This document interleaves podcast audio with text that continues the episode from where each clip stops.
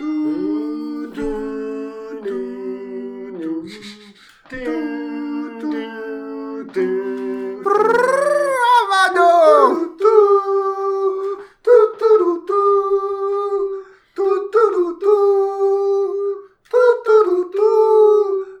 Bière Catch, la radio de la bière et du catch, mais en, podcast. Bonjour et bienvenue dans cet épisode 2 de Radio Beer Catch pour un débrief de WrestleMania 35. Je suis Quentin et avec moi pour m'accompagner dans cette tâche, j'ai ici Charlie Bonsoir. et Greg. Bonsoir. Comment allez-vous messieurs? Ah bah écoute, euh, plutôt pas mal. On s'est remis, euh, on s'est remis de l'event, mais euh, c'était, euh, c'était vraiment chouette. Ça va. Ouais, c'était vraiment une, un bon week-end de catch. On a, moi personnellement, ça faisait un petit moment que j'avais pas eu de si, de si beaux, euh, de si beaux moments de. WrestleMania. D'action, ouais. Ouais, et puis de bière aussi. Bon, un long WrestleMania par contre qu'on a apprécié par morceaux. Oui, On n'a pas tout, on n'a pas regardé les 7 heures d'un coup. voilà, on s'est fait une soirée tous ensemble. 7 heures. c'est pour ça. Ouais, pré-show compris, hein, même si ça compte pas. Mais, euh, Voilà, on a coupé quelques séquences parce que là c'était vraiment trop, même pour nous, quoi, et surtout pour nos, nos compagnes également. ouais, ça, ça aurait pu être compliqué. Donc, on fait les matchs dans l'ordre. On fait les matchs. Allez. En commençant par les matchs du pré-show. Ouais, Alors, Tony Nice contre le champion Buddy Murphy pour le championnat Cruiserweight. tout à fait. Alors, Du coup, un changement de titre, on, a- on l'avait, euh, on l'avait un peu anticipé, on en avait parlé dans nos pronostics. On avait dit que la. Moi j'avais la- dit que j'en sa- je savais rien Ouais, du tout ce qui allait se passer. Moi j'avais tenté qu'à la, à la dernière défense, Je vais être très très franc. hein. la défense précédente qu'il avait eu à faire, euh, Buddy Murphy avait réussi à conserver son titre. Et que par conséquent, la tendance aurait voulu qu'il y ait un changement de titre pour WrestleMania. Et c'est ce qui s'est passé. Alors c'est un petit peu. euh, Moi j'avais misé ça plus sur une tendance que sur des catcheurs que je connais euh, en vrai ou pas, parce que je suis un peu comme toi, je regarde pas beaucoup les cruiserweight. Mais voilà, ça s'est vérifié, on va dire. Un bon prono, mais avec un, un poil de réussite. Alors ce qui m'a fait marrer un petit peu quand même, c'est que euh, Buddy Murphy euh, doit regarder euh, le catch japonais un petit peu sur le côté. Parce que il a fait une combo qui était très spécifique de Will Ospreay. Ouais.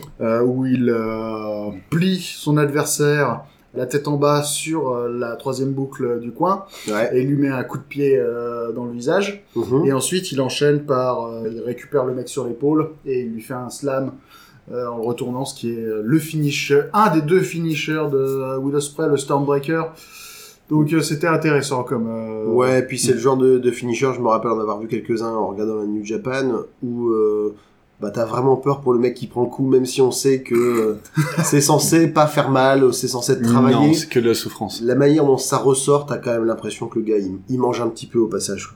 ils se mettent des grosses beignes hein. ils se mettent des grosses beignes Match suivant, du coup?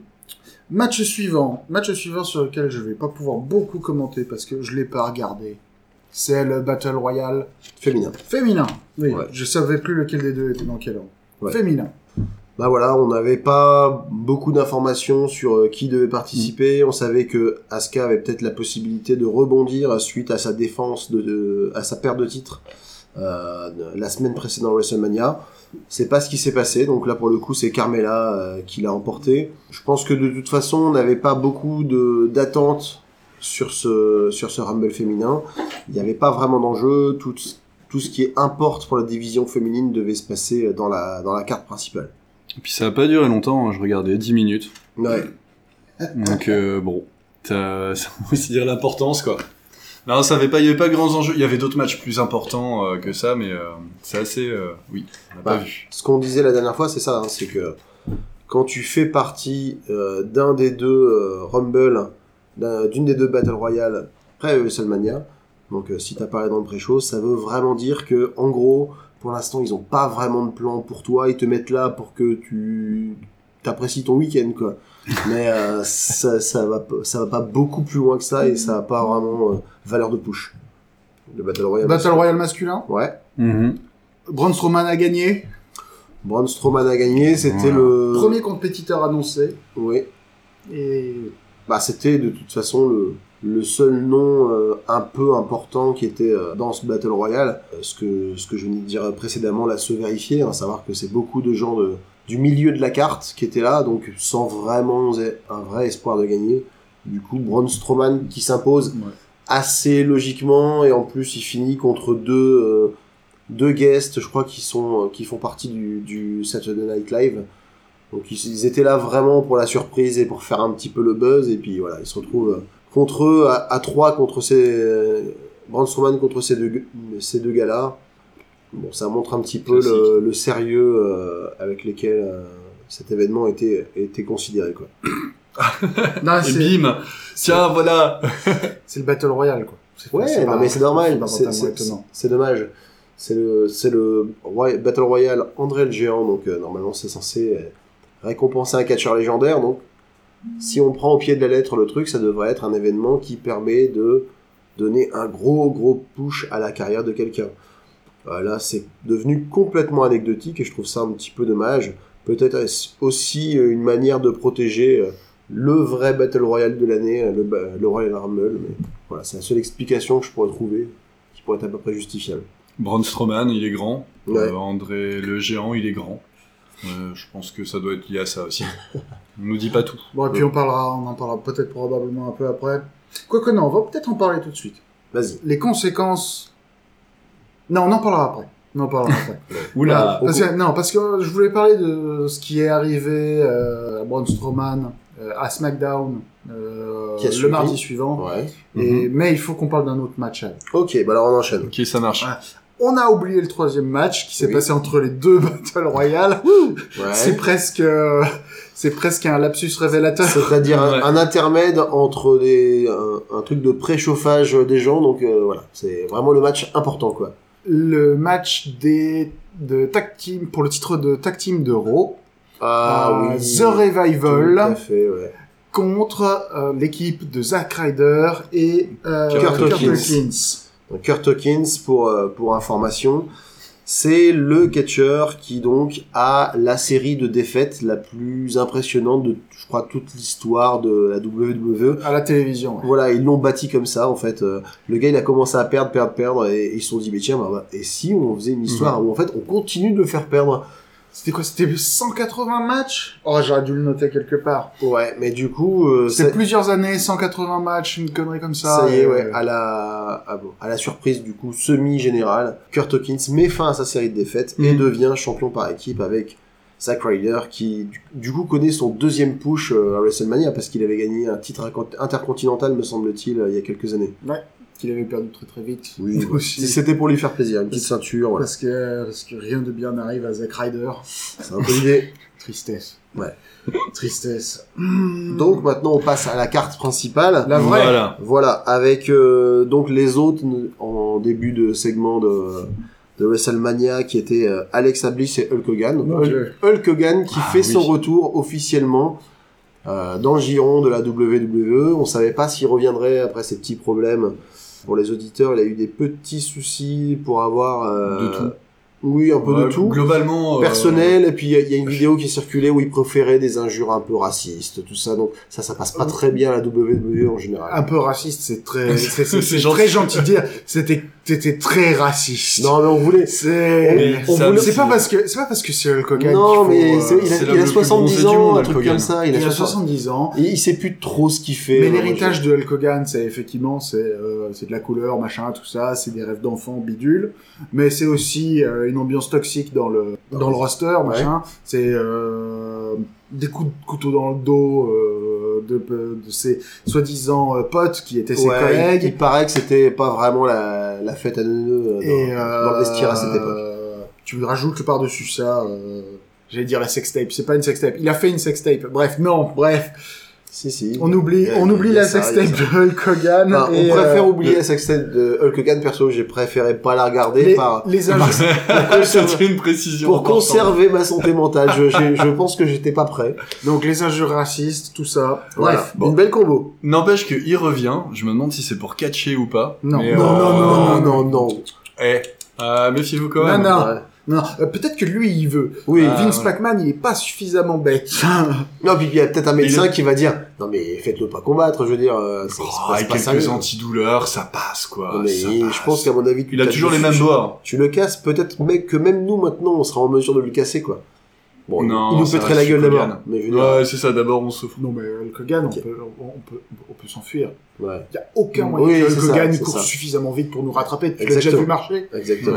Bref, T'as vu on- Hulk on- Hogan, on fait comme si tu nous écoutais et tout. Hein, Ouais, que vas-y. Hulk, euh, nous, euh, on n'a Vas-y. pas peur de toi. Ouais, qu'on a pas peur de toi On Surtout. Quentin. Viens montrer ta face Viens ici. Ok, du coup, premier match de la Toi carte. et moi, WrestleMania 36, Ah, Hulk ouais. Hogan Il lâche rien. Ça y est, Quentin, il lance un défi. Ça pourrait être, peut-être qu'on vit un moment historique. Ouais. Euh, peut-être qu'on vient de voir le, le premier appel du pied d'un podcasteur français qui fera WrestleMania. Ce serait vraiment euh, un gros tournant dans l'histoire du podcast. Et j'oserais dire de de la. France. Ouais. Et du Donc- monde du catch. Voilà. Revenons à nos moutons.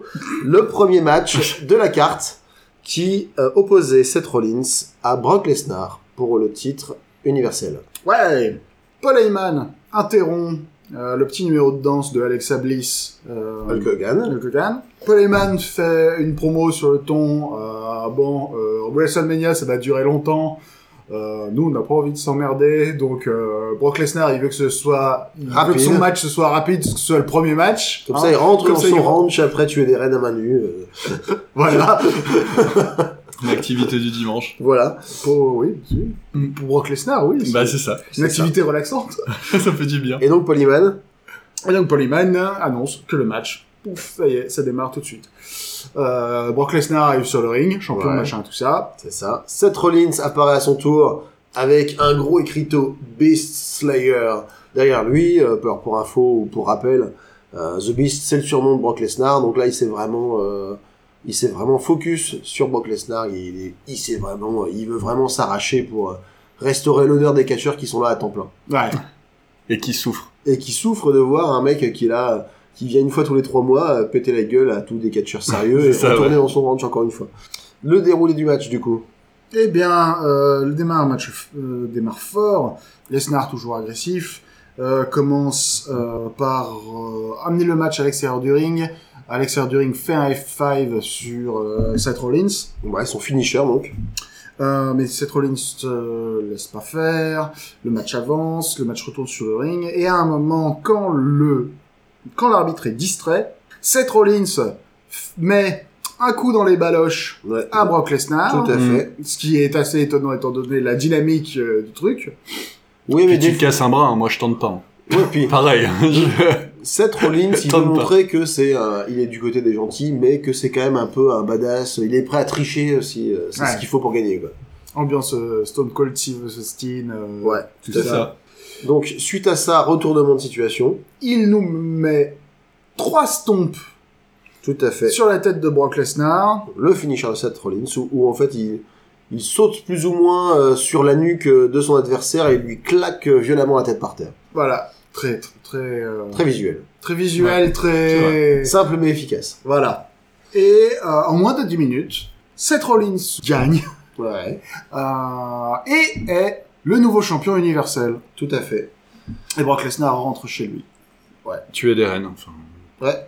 Et alors du coup, la conséquence directe, c'est que les spéculations sur euh, l'avenir proche de Brock Lesnar, euh, dont on dit assez souvent qu'il est prêt à faire son retour à l'UFC, donc pour se battre dans un ring de MMA, et ben là, elle se concrétise parce que du coup, son planning il est vachement allégé. Il va pouvoir se préparer pour euh, un match où il, aura, il affrontera sans doute quelqu'un de beaucoup plus fort que lui, mais il s'en fout parce qu'il va prendre un énorme paquet de pognon au passage. Un très gros chèque. Ouais. Pour rappel, c'est un chiffre que j'ai appris aujourd'hui en regardant une vidéo YouTube. Euh, le cachet de CM Punk dans, dans son dernier match de MMA à l'UFC, c'était 500 000 dollars. Putain. Brock. Les- ça veut dire que On Brock Lesnar, ça veut dire que Brock Lesnar, s'il fait un match à l'UFC, Ouais, euh, ça va être plusieurs millions. plusieurs millions, je pense. Ouah, ça va faire plus que Caris et Booba. Voilà. C'était, euh, côté Merci de important. cette euh, oui, bah on parle de combat de haut niveau. Tout à fait. Alors le match suivant, Charlie. Attendez, Ah, faut pardon. faire le point sur euh, les On va le pronostics. Bien sûr. Non, non. tu as raison, tu as raison. Ah non, non, non, non, non, parce que... euh, Ah non, oh non, j'allais dire, je me suis planté. Mais non, c'est toi qui t'es planté, Charlie. Ben oui. Tu hein. avais dit que c'était Brock Lesnar qui allait gagner. Bah ouais. En fait, je me suis tellement habitué à ce qu'il gagne tout le temps que euh, voilà. Mais c'est vrai que tout ce que vous disiez, ça collait plutôt pas mal parce que oui, bah Brock Lesnar, euh, sa carrière de catch pour l'instant, à mon avis, euh, va plus partir dans dans du MMA ou des trucs du genre. Donc, euh, ça sera assez, euh, assez rigolo. Bah, il reviendra un jour, de toute façon. Brock Lesnar, il va revenir dans 5 ans, il va remettre des tôles à tout le monde. Voilà. C'est un risque, malheureusement. Match suivant. Ouais, AJ Styles contre Randy Orton. tout à fait. Match assez compétitif. Match, oui, oui, euh, avec toute une histoire sur euh, est-ce que euh, est-ce que Orton va réussir à placer un RKO Mhm. parce que euh, maintenant euh, AJ Styles, on la lui fait plus, hein, Oui, oui, il s'est- Ouais. il s'était fait avoir euh, la semaine précédente à WrestleMania. Entre autres. Donc du coup, euh, ah, j'ai noté euh, j'ai noté une phrase de Charlie pendant le pay-per-view. Vas-y. AJ Styles a la tête de quelqu'un qui sent toujours bon. ah non, non, non, c'était pas Non. toi. C'était, c'était ta chair et tendre Ouais. qui, euh, qui a balancé que AJ Styles avait la tête de quelqu'un qui sent toujours bon. C'est vrai. Il- Toi, C'est le seul qui n'ait pas les cheveux gras. Moi, j'avais dit quelques jours avant, voilà, qu'il avait pas les cheveux gras et c'était, euh, voilà, bon, bah, les chats font pas des chiens, hein, comme on dit. hein. Mais euh, oui, oui, c'était beau. bref, Ouais. Et du coup, AJ Styles, AJ Styles gagne. qui s'impose, voilà. Pas beaucoup Ouais. d'enjeux dans ce match. Enfin, pas d'enjeux du tout, dirons-nous. Hein. Non, mais Euh, c'était une belle rivalité. Et c'était aussi probablement une, une des rivalités où Randy Orton a été le plus à son avantage. Moi j'ai trouvé que même si ça reste toujours le bon vieux Randy Orton avec ses quatre coups euh, différents, il a été utilisé à bon escient et euh, il a bien fait le job. Quoi. Ouais. C'est vrai. Le match par équipe, Ce match paraît qui... les Ouzo. Donc, les- contre- oui. Ouais, Vas-y, Charlie. bah donc les, les Ouzo contre euh, Ricochet, Aleister Black, The Bar, le superbe, la superbe équipe euh, donc de Cesaro et Sheamus, et Shinsuke Nakamura et Rusev. Donc un match, euh, un match par équipe, euh, donc euh, ça en fait du monde. Un Oui. Fatal Four Way. Mm. Et qu'est-ce que j'avais dit sur la tendance dans les Fatal Four Way? C'était le bordel? Non. Enfin, moi, c'est ce que j'avais dit. Je sais Que- ce que t'avais dit. Moi, ce que j'avais dit, c'était qu'un Fatal Four Way, celui qui est champion et qui entre dans, dans cet événement, il ressort champion. Ah, d'accord. Et ça s'est vérifié une nouvelle fois. Ma, petite théorie de la dernière fois, se- pour l'instant tient. Et puis après, il peut toujours y avoir des exceptions. Mais du coup, euh, bah, un match quand même très compétitif. Oh. Moi, j'ai regardé, c'était vraiment un bel événement. C'était un match très beau. C'était un match très beau.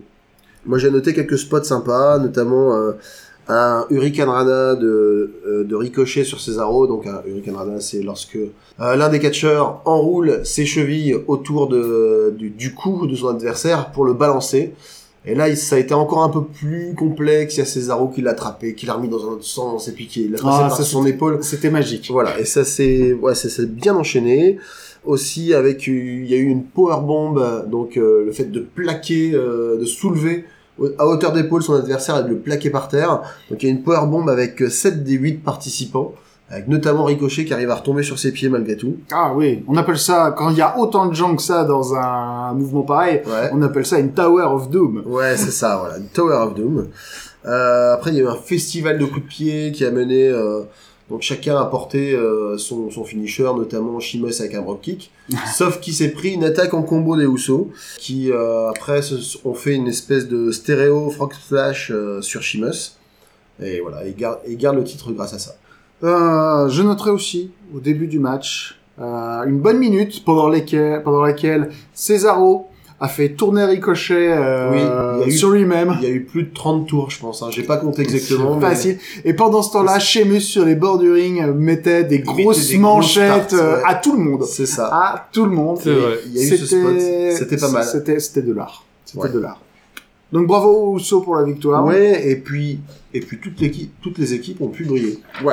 A- Vraiment. Chaque équipe a eu son spot, a eu son moment, même Nakamura, Rousseff, dont on n'a pas beaucoup parlé. Mais ils étaient là aussi, ils Mhm. ont fait quelques bonnes actions, on sentait que c'était pas eux les favoris, clairement. Non. Mais, C'est une drôle d'équipe quand même. ouais, bah bien sûr, mais, mais quelque part, ils ont eu, euh, ils ont pu montrer un petit peu ce qu'ils pouvaient faire aussi. Le match suivant, opposé The Miz à Shane McMahon. Alors, Eh ben. Alors, euh, on a peut-être fait un... Bon, à un moment, il faut le dire, on a fait un peu de trash talking, ouais, c'est pas très intéressant, c'est pas trop, bah... j'y ouais, croyais pas bah, du tout. Bah, à un moment, il faut Non se plus. dire, c'est que c'était un super match. Et, euh, et le... Donc, en fait, c'était, on pouvait euh, compter n'importe où. Donc, tu peux aller te battre dans le public, euh, tant que l'arbitre, il te suit, ça compte. Eh ben, ils se sont battus un peu partout. Je crois qu'ils ont juste pas visité le garage et la cuisine.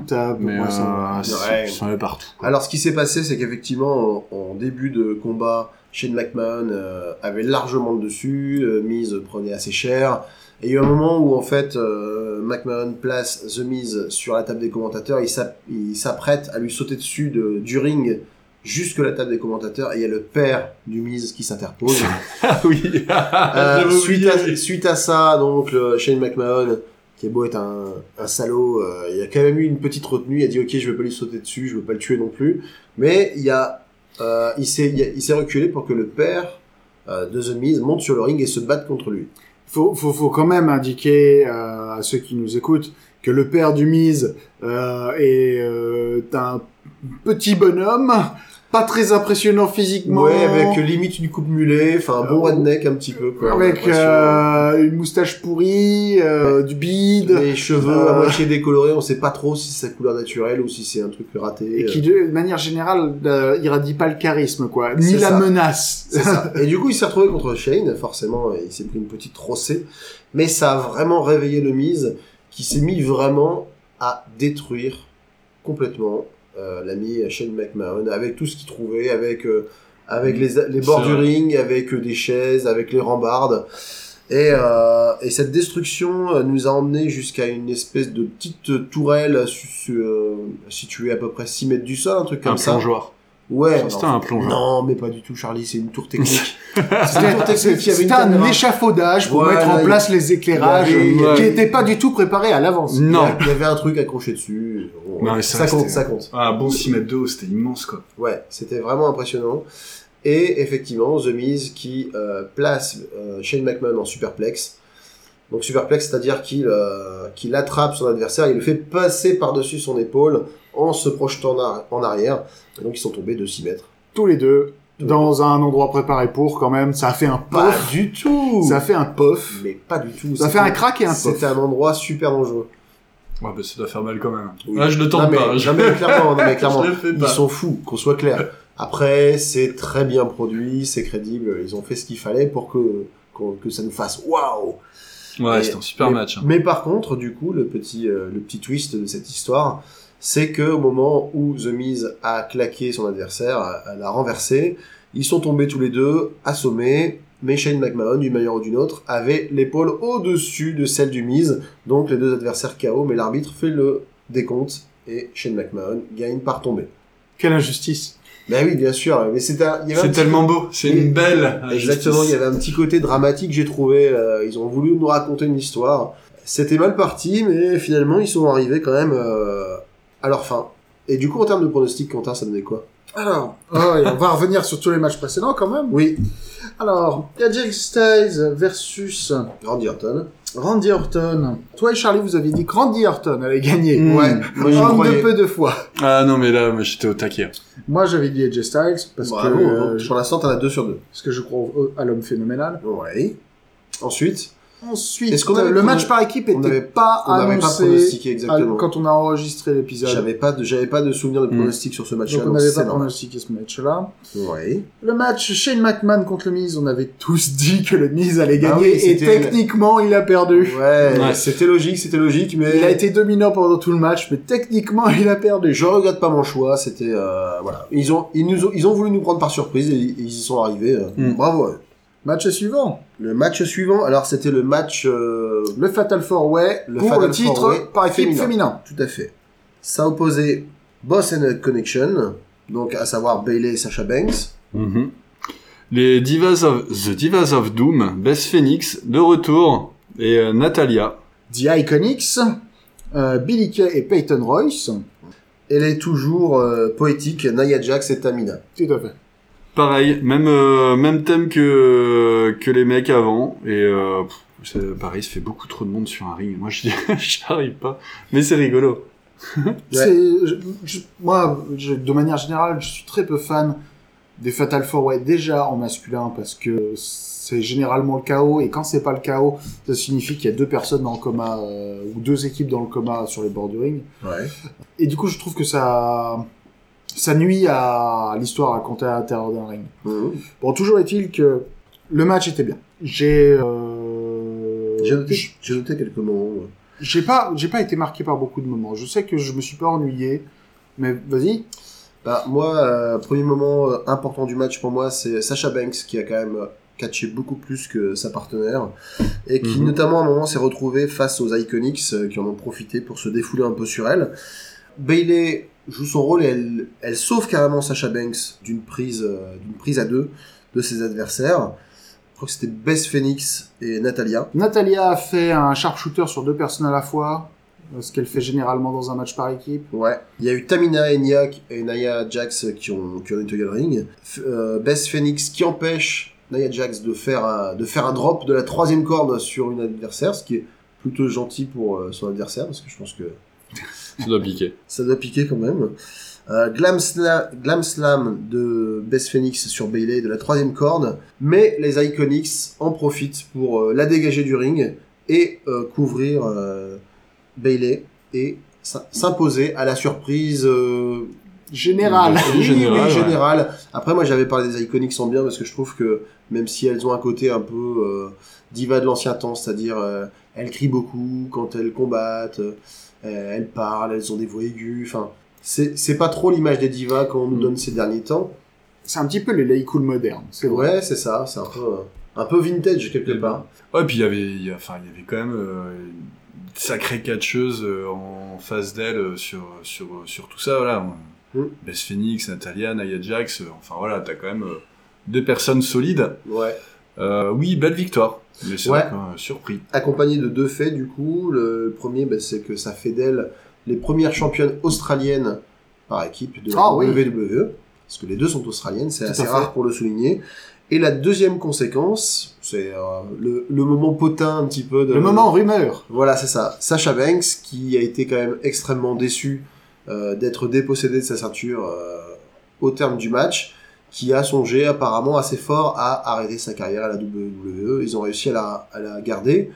Je trouve ça bien. Maintenant, euh, je peux comprendre aussi sa déception parce que son push n'a jamais été à la hauteur de son talent. Elle a eu des runs en tant que championne, Mm.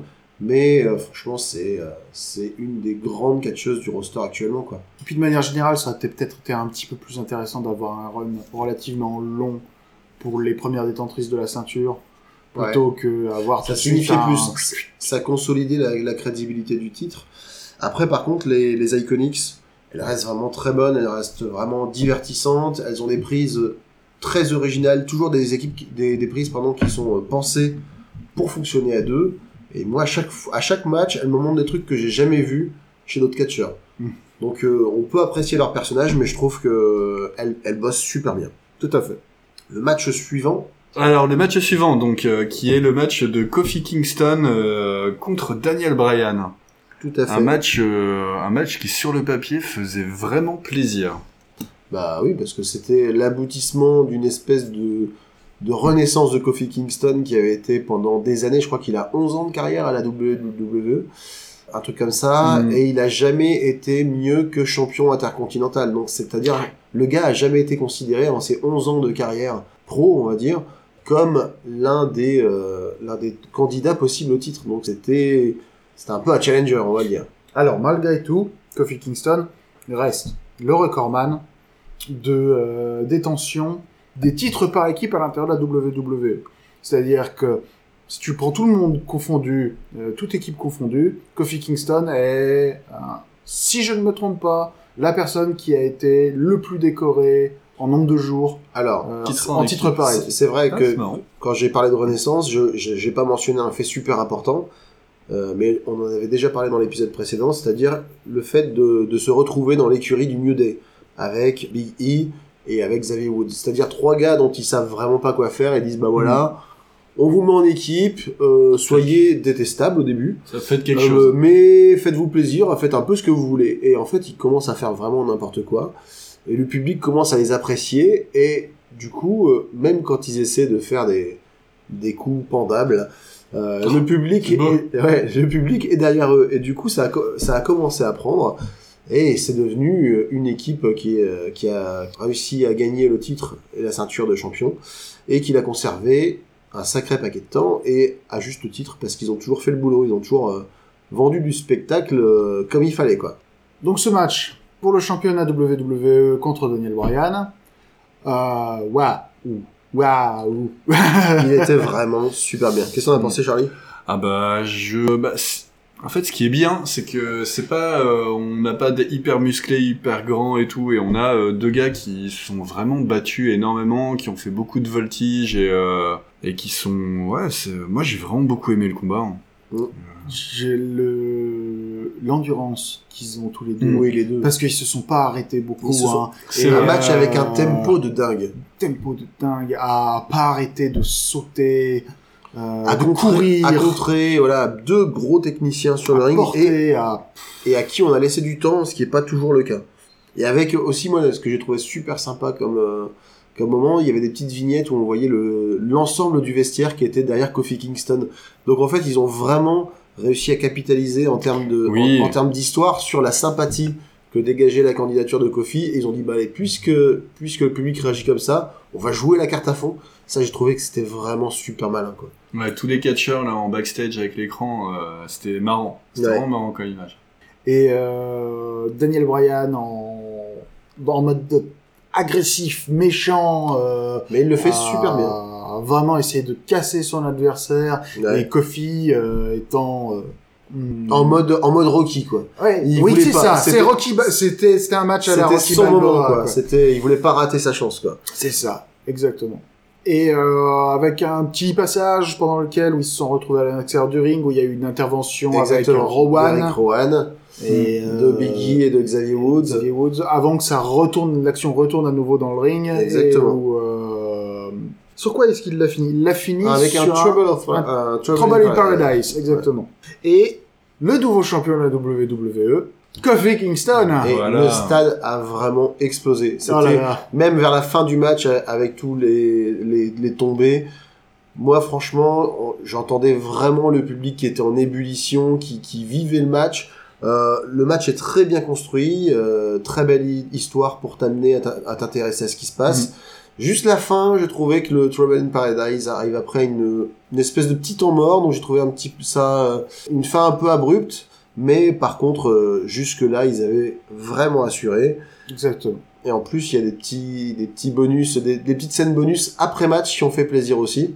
Ouais, il y a les enfants de Kofi Kingston qui sont arrivés sur le ring. Ouais, il y a le New Day, qui, enfin, ces deux partenaires qui ont viré la ceinture en bois de Daniel Bryan pour reprendre une ceinture traditionnelle de champion WWE. Et il y a aussi, euh, moi, ce que j'ai trouvé très sympa, Xavier Woods, pendant tout le temps, pendant toute la scène qui suit le match, il pleure et tu vois qu'il pleure Et il en peut plus. de joie, mais, mais c'est pas fin, quoi. Et ça, j'ai trouvé que ça faisait vraiment, vraiment plaisir, le truc. Et en plus, avec les, enfants, ça a encore ajouté après. Pauvre Xavier Woods. Non, pas pauvre Xavier Woods, mais il, j'ai- il était tellement ému. C'était ça. Il a vécu le truc, quoi. Il a vécu le truc à fond. C'était bien. Et du coup, il nous, il nous l'a fait vivre aussi quelque part. Oui. Le match suivant, opposé, Donc Samoa Joe contre Rey Mysterio. Rey Mysterio, qui était en costume de... Ah oui, euh, c'était quoi Je m'en souviens plus. hein. c'est facile, Ah, Charlie. facile. Ah mais oui, mais oui, mais tu sais, le pire c'est que c'est moi qui l'avais en plus, mais il est en Mysterio. Voilà. Voilà. Donc, Donc- méchant Spider-Man. Exactement. C'est ça, on, s'est posé la question, mais non, c'était juste ça. Et Samoa Joe, il était en Samoa Joe. toujours, Voilà, euh, en fait, il s'était en voilà, tout, Pa, pa, pa, pa. Exactement, toujours les mêmes, euh, le, le même short, toujours le même air euh, patibulaire mais presque. Et du coup, le match a été rapide. ultra rapide. Alors, il y a, voilà, ça s'est, ça s'est passé peut-être en 2-3 minutes maxi. Samoa Joe a porté un coquina clutch sur Rey Mysterio, qui s'est endormi quasi instantanément. Mm. Alors, il y a une petite histoire évidemment derrière ça, quand il y a des matchs qui sont censés être des matchs euh, importants, qui se terminent aussi, euh, aussi rapidement, c'est qu'il y a un petit twist. Et le petit twist, c'est que Rey Mysterio s'est blessé. Pour de vrai. Voilà, juste avant le match, donc il n'était pas en mesure de faire, euh, de faire les prises qui étaient prévues. Donc, il a quand même réussi à se pointer, donc euh, bravo à lui, parce que ça tombe, on sait pas exactement ce qu'il a, mais il a peut-être quelque chose de vraiment handicapant, mais il, a réussi à dissimuler sa blessure pour au moins quelques minutes Hmm. pour perdre euh, à la régulière contre Samoa Joe. Ça faisait mal au cœur quand même. Moi, je m'attendais à un beau match. Ouais. J'avoue. ouais, bah, pareil. Pareil. On avait fait des pronostics, du coup, on, je pense qu'on avait, euh, on avait bon ou pas d'ailleurs. Et Kofi Kingston avait dit quoi? Pour. Kofi Alors, Kingston, pour je pense qu'on avait tous dit tout le monde, en- nous trois, on avait dit que Kofi Kingston allait l'emporter. Ouais. Aucun de nous trois avait prédit que Léa Iconics allait gagner. Non, c'est vrai. pour, euh, Moi, je les avais cités en deuxième, mais j'admets, j'avais, j'avais pas osé euh, les miser. Euh, pour euh, Joe Mysterio, on avait tous prédit que Rey Mysterio allait gagner. Ah non. Non? Ah non. Alors là, c'est un autre- certain Ah ouais, moi, je, je ne pouvais pas voter contre, euh, contre ça. Moi, Contre Joe. Samoa Joe. Ok, très peut- bien. Eh ben, je me suis planté. On peut le réécouter. On Non, peut non. réécouter le Non, podcast. D'ailleurs, réécoutons-le. je me battrai, je me battrai pas. Ah non, attends, t'as peut-être raison. T'as peut-être raison parce que j'avais dit que c'était peut-être une manière de donner à Rey Mysterio euh, une dernière ceinture euh, avant la fin de sa carrière. Donc oui, t'as raison. Mais, mais oui, forcément là, du coup, les, les plans étaient complètement euh, transformés. Donc on pouvait pas, on pouvait pas anticiper une blessure. Non. Et on sait pas ce qui se serait passé si cette blessure n'était pas arrivée. Petite parenthèse blessure. Vas-y. Euh, Il y a plein de gens qui sont blessés dans cette saison, pas Tout. WrestleMania. Daniel Bryan est blessé. Ouais. Euh, Edge Styles est Edge blessé. Styles est blessé. Nia Jax était pas blessée directement post WrestleMania, mais elle s'est apparemment ruinée les deux ligaments croisés antérieurs au Raw du lendemain. Et merde. Euh, donc elle aussi, elle va être, euh, elle va être sur la paille pendant quelques moment, temps. Ouais, ouais, ouais. Je sais pas si j'en ai loupé. Thomas Ciampa est blessé, mais ça on le savait déjà. Ouais, voilà. Dans les Euh, nouveaux, c'est ça. Pour en revenir au, au match suivant, c'était. Attendez, Ah, j'ai pas terminé. Ah, attends, j'ai on pas terminé. Vas-y, Non, continue. parce qu'il faut parler de l'angle post WrestleMania de Samoa Joe. Euh, Samoa Joe est apparu sur SmackDown euh, le mardi suivant, Ouais. a fait wesh wesh Samoa Joe, personne n'y peut me Me battre. personne n'y peut me battre. Ouais. Et c'est là et c'est là qu'a retenti dans l'arène un grand et donc c'est Zangief. Euh, en plus gros, Balrog. en plus grand. Ah ouais c'est Braun Strowman qui va challenger Samoa Joe pour le titre US. Alors là, pour le coup, Braun Strowman Samoa Joe, ça peut être sympa. Ça peut être très intéressant. J'espère, moi personnellement, j'espère juste que ça veut pas dire euh, que Joe va devoir abandonner la ceinture. Voilà. Moi, je veux que Samoa Joe garde un titre le plus longtemps possible. Ouais, mais Braun Strowman, ils savent pas quoi en faire. Il faut bien lui donner un truc. Ouais, Ouais, bien, ça. sinon il va manger quelqu'un. hein, Il faut lui donner un titre à Braun Strowman.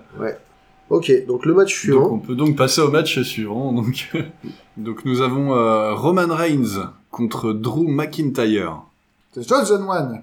Enfin, plus vraiment, mais euh, Le, le catcheur qui a été pendant un moment considéré comme le futur de la WWE, qui s'est retrouvé assez vite suite à des petits problèmes conjugaux, si je me souviens bien. Enfin bref, il s'est fait un petit peu rétrograder et il a, il a fini au milieu de la carte avec une équipe de faire-valoir comme, euh, comme lui. Il a quitté la WWE, il est parti sur le circuit indépendant, il a gagné à peu près tous les championnats des ligues dans lesquels il s'est inscrit et il est revenu un petit peu comme euh, la nouvelle menace euh, pour un second run à la WWE. Et là, ça recommence déjà à se passer plus si bien pour lui, je trouve. ouais. Euh, surtout que bon, on va pas se voiler la face. Euh, c'était pas un mauvais match, mais c'était pas, super match. c'était vraiment pas un super match. C'était très classique. C'était très Roman Reigns comme match. C'était très Ah. limité. euh, Le problème, c'est que c'était un match déjà sans grand intérêt parce qu'il n'y avait pas de, il y avait pas d'enjeu, il n'y avait pas de ceinture, il n'y avait pas de push. C'était juste pour marquer le retour de Roman Reigns. Donc il n'y avait pas vraiment de, de suspense quant au gagnant, quoi. Je, je veux dire, Drew McIntyre, pour moi, il était vraiment livré en pâture à Roman Reigns. Et euh, c'est ce qui, du coup, diminuait d'autant le, le match, enfin l'intérêt du match. Et c'est quand même euh, vachement ce qui s'est passé, quoi. C'est ça. C'est voilà, Roman Reigns, comme d'habitude, euh, voilà, Superman Punch, euh, puis, je sais plus, il a fait un spear, j'imagine. Oui, on oui, bien sûr. oh. Bien sûr. Ouais, puis 1, 2, 3, et puis voilà, Voilà. le match rapide. Hop. Euh, Des petits drive-by qui est ce dropkick qu'il fait quand glissant sur Mhm. le bord du ring. ouais. Mais il cède euh, généralement. Parfois il le fait pas, mais généralement il cède des cordes du ring pour le faire. Du coup c'est un peu moins impressionnant. Ouais. Bon, j'ai envie de dire, on peut que monter à partir de là. J'espère. C'est ça. Enfin, après, dans, dans la carte, enfin, dans le, dans le déroulé de WrestleMania, le segment qui suit, c'était, c'était même pas un match, c'était une espèce de petite, euh, une petite vignette avec euh, en vedette Elias euh, qui, qui a joué euh, de la batterie, qui a joué du piano, mais en fait, c'était pas lui, c'était des, c'était des hologrammes. C'était c'était le concert Voilà. de WrestleMania. C'était le concert de WrestleMania, c'était Elias en one man band, mais en fait non. Et donc il a, ouais, il a commencé ses- son, son, son petit solo, tout ça, il était fier de lui, il nous a fait euh, Seven Nation Army, je crois. Ouais. Euh, Enfin, les premières notes. oui. voilà, quelques, quelques petits accords. Soudain, une espèce de, de vidéo qui se déclenche sur Babe Ruth, euh, le, le légendaire joueur de baseball. On sait pas trop à quoi ça rime et Je pense coup, que ça, je pense que l'idée c'était euh, de rendre hommage à la ville. C'était rendre hommage à la ville, rendre hommage aux Mets. Euh, j'ai pas regardé la carrière de Babe Ruth. Tout ce que je sais, c'est que c'est le- genre la légende du baseball américain. Ouais, mais- c'est ça. ouais. Enfin, c'est considéré comme par beaucoup comme le meilleur joueur de baseball de tous les temps. Et donc, qui arrive euh, sur ses entrefaits? Sur le ring, le Doctor of Thugonomics. Voilà, John Cena. Mm. Alors John Cena, pour ceux qui ne connaîtraient pas, s'il y en a, euh, c'est un peu le le catcheur euh, un peu gendre idéal, c'est-à-dire euh, euh, coupé court, euh, blond, aux yeux bleus, euh, toujours loyal, toujours valeureux, il abandonne jamais. Et Alors. puis il a eu cette espèce d'autre incarnation quand il a commencé. Alors j'ai juste une question. ouais. Est-ce que pour toi, le gendre idéal, il a un jort Oui, non, c'est vrai. Il se balade toujours en short en jean et avec des t-shirts bariolés. Voilà. Mais, je veux dire, mis à part ça, c'est le, c'est le catcheur euh, babyface par excellence, quoi. D'ailleurs, c'est Tout à fait. le Superman de la WWE. C'est Super Cena. Et là, il a remis sa chaîne autour du cou. Voilà. De, de quand c'était un bad boy. Et donc, et le, le pire, c'est pas tant la chaîne. Enfin, faut quand même vous figurer que le mec, il a maintenant à peu près 45 ans, je pense. Ou pas loin, entre 40 et 45. Ouais. Et qui se ramène sur le ring avec une Donc. chemise beaucoup trop grande pour lui. Avec une chaîne, euh, Trop une- grande pour lui. genre une chaîne de, De une gangster. chaîne- ouais, une chaîne de gangster, c'est-à-dire une, chaîne euh, avec un gros cadenas, genre euh, chaîne pour pour, euh, Pour pour, les, bateau. pour les motos, Ouais. pour les bateaux, ouais. Donc il a une casquette à l'envers et il a des, euh, je sais pas comment on appelle ça, Je sais pas, il a ces, ces espèces de bagues avec des mots il a des bagues qui couvrent plusieurs doigts et c'est marqué World Life dessus. C'est c'est bizarre. Enfin moi ça moi c'est ça, ça- Bah, ça me j'ai gêne. mal à l'aise. Ça me gêne. ça me Euh, gêne. trop trop en fait. Il faut se souvenir quand même que cette époque-là était la dernière époque pendant laquelle Sina était populaire avec tout le monde. À l'époque où Sina il était comme ça, il était, euh, il était. Quand les gens disaient Let's go Sina à cette époque-là, il n'y avait pas de gens en face pour crier Sina sucks. Ouais c'est vrai c'est vrai. c'est vrai. Bah, toujours. Euh, toujours est-il que il nous a fait des rimes pourris. Ah oui, il nous a fait des rimes Ouais. vraiment pourris. Il a fait plein de références et de clins d'œil, euh, machin, tout ça. euh, je vais tourner il. euh, Ouais, non, mais c'était, c'était c'était vilain, hein, c'était euh, niveau euh, discours d'éloquence collège, quoi. Et euh, ça s'est terminé et il a mis sur Elias non pas un attitude adjustment qui est son finisher, qui était le nom de son le nouveau nom de son finisher, mais il lui a mis un FU, Ouais, ce qui est la même chose mais sauf juste le nom a changé. c'est ça. Et parce que quand FU, c'est pas très très gentil quand même. Le match suivant, du coup, après euh, qu'Elias euh, s'est fait détruire, Alors le match des anciens là, parce que euh, on est plutôt pas mal quoi entre entre le le Triple H et Batista. Donc euh, Triple H, on a déjà parlé, le, le gendre du président qui est président lui-même, et Batista, bah, de toute façon qui est gardien de la galaxie. Donc euh, match match d'anciens, euh, de gens d'envergure, avec des muscles autour du cou que même t'as pas ça sur les bras quoi. avec une petite entrée, je tiens à souligner une petite entrée Ah de oui Triple H. Tous les ans, il nous fait des trucs un peu spéciaux. Il nous a Simple, déjà très simple. Voilà, Euh, il nous a euh, déjà fait un peu genre euh, genre Conan le barbare, il nous a fait aussi Terminator. il nous a fait Terminator avec euh, des avec des T des T800 qui venaient armés etc avec Schwarzenegger qui faisait un caméo. Et là cette année, il nous a fait une arrivée à la Mad Max Fury Road sur une espèce de véhicule euh, rétro vintage euh, du futur. Enfin c'est voilà le, concept. Un véhicule inspiré par Fury Road quoi. Exactement. Du coup, un match, comme tu disais, Charlie, euh, bah, pour le coup, vraiment old school, avec des prises old school, avec un tempo old school, Mm. euh, beaucoup d'accessoires, vu que c'était un no holds barred, donc euh, Ah, ils s'en sont voilà, mis plein, ouais. il pouvait faire tout ce qu'il voulait. Il y a eu, alors, euh, j'ai j'ai noté, il y, a eu, il y a eu des chaînes, il y a eu des clés, il y a eu des pinces, il y avait un petit effet Monsieur Bricolage quelque part. Ben, ils ont- euh, L'une Ouais, des premières séquences voilà. du match, ça a été, ils se sont balancés une boîte à outils à la gueule. ça. Et ils en Donc, sortent des pinces, et puis ils se tordent les doigts avec, et puis ça finit par un arrachage de piercing de Batista par Triple H. C'était vraiment euh, à l'ancienne, quoi. Qu'il a mangé après. Qu'il a mangé après. euh, Oui. y a- Bah oui, Ah. c'est le moment, faut pas le. Non, faut pas l'oublier, il a fait, il y, a, y a eu, il y a eu le, À l'ancienne. il y a eu le Sledgehammer qui est sorti. Et du coup, le match, euh, après pas mal de destruction, euh, c'est fini sur un, un moment où Triple H était au sol. Il y a Ric Flair qui s'était fait maltraiter par Batista euh, pendant le la, pendant la route vers WrestleMania, qui du coup euh, amène le Sledgehammer à Triple H, qui parvient à mettre un coup et qui euh, fait euh, le tomber grâce à ça. Comment tu dis un sledgehammer en français? Alors, Un marteau où tu tapes pas un avec. marteau de démolition. Un je marteau crois. de démolition Ouais, je crois que c'est c'est ça. Parce que c'est le format que c'est, c'est le marteau que tu sers pour abattre les murs. Ouais, c'est ça. Pour moi, c'est un marteau de démolition. Ok, d'accord. Mais c'est important, il faut toujours mettre sa main au bout. Parce que sinon tu fais mal à l'autre. Ouais, c'est vraiment important dans le sledgehammer du catch, c'est Ouais. que tu protèges quand même l'adversaire. Il faut pas le dire. Et donc Triple H qui euh, parvient à sauver sa carrière parce que si euh, si on enfin ils ont ils ont voulu nous faire croire que la carrière de Triple H était potentiellement en danger alors que comme c'est le patron si jamais il dit bah en fait euh, non euh, si j'ai envie de catcher je catch et allez vous faire voir bah ça se passe comme ça. Match suivant.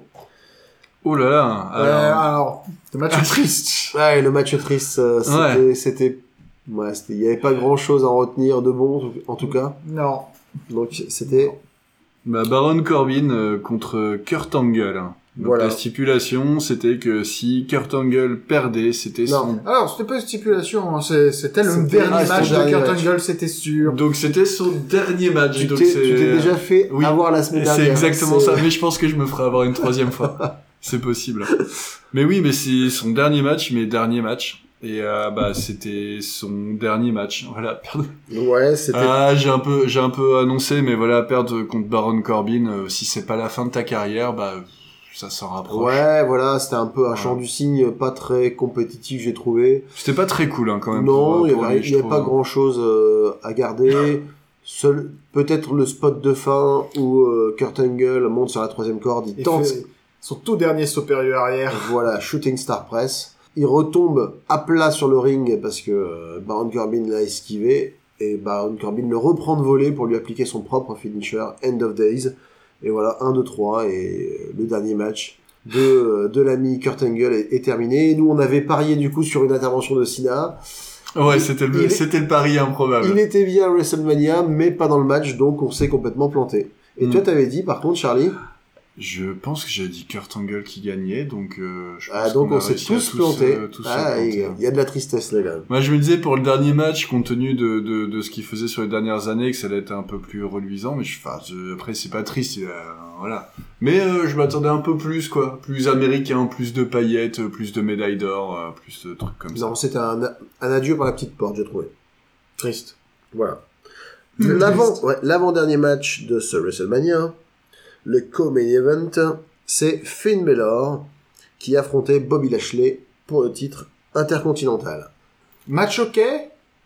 Euh, Match rapide. Match rapide. Oui. Ah, il nous a duré combien de temps? Oh, il a duré 4 minutes. Euh... Alors, il faut- en fait, ça fait partie de ces matchs où en fait ils ont mis plus de temps, comme pour euh, Samoa Joe Rey Mysterio, ils ont mis plus de temps à rentrer qu'à faire le match. Ouais, puis a- Ouais, surtout Finn Balor. Ils ont vraiment voulu, je pense, marquer la puissance de Finn Balor en mode démon. Ouais. C'est-à-dire vraiment euh, Finn Balor contre Bobby Lashley quand il, euh, Balor est en, en mode normal, c'est-à-dire c'est assez compétitif, euh, ils arrivent à gagner chacun euh, un coup l'un, un coup l'autre. Mais par contre, quand Finn Balor est en mode démon, là, il passe un cran au-dessus, genre un peu Super Saiyan, quoi. Et je pense qu'ils ont voulu marquer le coup par rapport à ça. La question sera, par contre, de se demander où ça l'emmène, parce que j'imagine qu'il y a des, il y a des, il y a des projets pour lui derrière. C'était joli. hein. Quelle suite à dossier pour, euh, pour Bobby Lashley? Bobby Lashley, je veux pas être pessimiste, moi je pense qu'il va retourner dans la mid-card, il va, il va aider à pousser des jeunes, etc. quand ils auront besoin de marquer le coup, mais je pense pas qu'il y ait grand chose de prévu de reluisant euh, derrière, derrière cette perte de ceinture. Je suis pas beaucoup plus optimiste. Enfin, faudrait Hmm. que, faudrait en fait que j'ai quelque chose à faire de Bobby Lashley, ce qui est pas vraiment. Non, c'est vrai, bah. Bah, c'est jamais des grands matchs euh, qu'on se, qu'on se remémore, en fait. Mhm. euh, il est Ouais. là, il est présent, euh, c'est des matchs solides, mais... euh, Ou bien on s'en, Ça s'arrête là. on, on se les remémore même pas. hein. Ça- Possible ça- aussi. Voilà, ça, ça évite euh, de perdre du temps. Mais bon, il avait quand même la ceinture intercontinentale, et donc... euh, Là, il l'a plus. Donc là, Voilà. Finn Balor, euh, de, de son superbe body painting euh, qui a envoyé du bois, et bah Ouais. repart avec la ceinture. Le dernier match. Le dernier match. Le main event. Le main event. Le premier main event féminin de l'histoire de WrestleMania. Donc il était déjà historique en soi. Tout à fait. Et en plus, il y avait une stipulation qui était elle-même historique, Hmm. parce que les deux ceintures féminines de la WWE, c'est-à-dire celle de Raw, celle de SmackDown, étaient en jeu dans un format que n'aurait pas renié Abba, Winner All. Winner all. Voilà. Petit placement de, de ces grands artistes suédois. Donc, très bien. Très très bien. Je vous ai cassé le truc Donc, avec euh, Abba. C'est pas grave, je vous ai tué. Très Donc bien. la, la tué. réunification des ceintures. Euh, Est-ce qu'il y aura réunification ou pas? On sait pas encore. Est-ce que, euh, comment dire? L'une des grandes questions post-WrestleMania, c'est est-ce que Raw et SmackDown vont rester séparés? Du moins, est-ce que les rosters de, euh, de catcheurs vont rester séparés Bah, c'est pas ce soir le shake-up d'ailleurs C'est ce soir le shake-up. Et donc, quand cet épisode sortira, Ouais. parce qu'on enregistre ce soir le 15 avril, quand cet épisode sortira, les gens pourront déjà savoir sur Internet en regardant ce qui s'est passé dans Raw après. C'est ça. Retour vers le passé. Retour vers le passé. Donc vous êtes peut-être plus informés que nous à ce moment-là. Ouais. Bref. Sont arrivés dans l'ordre sur le ring. Charlotte en premier? Ou Ronda Rousey, je sais Ronda plus. Rousey en premier. Ronda Rousey. Ensuite, Charlotte qui a- Avec euh, comment est-ce qu'elle s'appelle? Joan Jett C'est comme ça qu'elle s'appelait? Bref. Oui. Euh, son, sa chanson chantée en live par, euh, par un groupe. Ouais. Et puis une arrivée en hélicoptère. Joan Jett. Et euh, l'arrivée en hélicoptère de euh, Charlotte. Ouais. Oui, c'est d'elle que je parlais, pardon. Ouais. Oui, j'ai confondu. Donc effectivement, Charlotte en hélicoptère, mais qui arrive en, en deuxième, parce que forcément, faut sortir de l'hélico, faut traverser tout le bâtiment. En plus, avec une espèce de grande traînée euh, majestueuse, de, une espèce de robe de chambre comme, comme son père pouvait en porter. Ouais.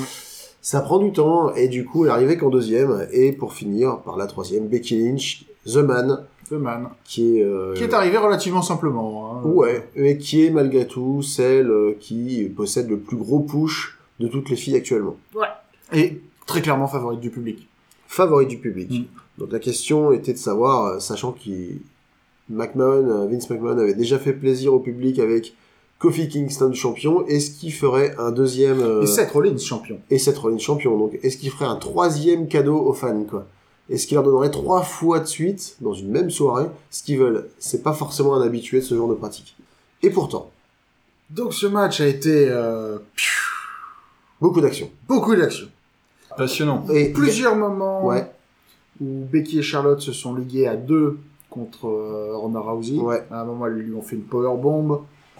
Euh, Moi, je me rappelle surtout de cette espèce de, de coup de pied où Ronda Rousey, elle est coincée dans les cordes. Charlotte lui tient les jambes et euh, Becky Lynch plonge entre les jambes de Charlotte en mettant un coup de pied dans le dos de Ronda Rousey et tu vois qu'elle retombe vraiment sur le bord du ring Oh, et elle. Oui, s'étale.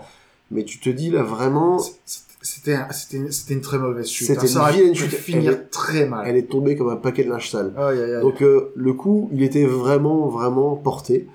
Et euh, mais à, à part ça, Ronda Rousey, elle a quand même été très présente. Elle a été, elle a mis vraiment beaucoup de coups, euh, toujours dans son style euh, judo 4 euh, ou MMA. Euh, des projections en voiture, en voilà. Elle a vraiment fait le boulot. C'était elle, c'était elle l'actrice principale du match. Et c'était elle la menace véritablement au centre du ring. Clairement. Et elle a fini d'ailleurs avec euh, le corps marqué. Hein. Je sais Ouais, pas clairement. si tu vois un moment près du euh, près du coin du ring, on voit qu'elle se prend un coup. Elle a elle a le mollet qui est bleu Ouais, à de multiples endroits. tout à fait. Après au niveau du coude, on voyait qu'elle avait saigné. Charlotte aussi. Donc le match euh, était euh, extrêmement violent. voilà était Enfin, extrêmement. Non, parce était que- physique. était très physique. Très physique. Comme c'était un triple threat, euh, à un moment, elles ont sorti les tables. C'est ça. Mhm. Euh, donc il y a eu ce genre de choses qui étaient rigolotes aussi. Ouais. Et ça s'est terminé par Ronda Rousey qui a porté Becky Lynch. Ouais. Mais Becky euh, A réussi à contrer. a réussi à contrer en, Le finisher. en lui prenant ses bras en crucifix Ouais. et euh, en lui faisant, euh, en la plaquant au sol de Tout cette manière-là. Ouais. 1, 2, 3. Becky Lynch est la nouvelle double championne de la WWE. Tout à fait. Alors, Mm.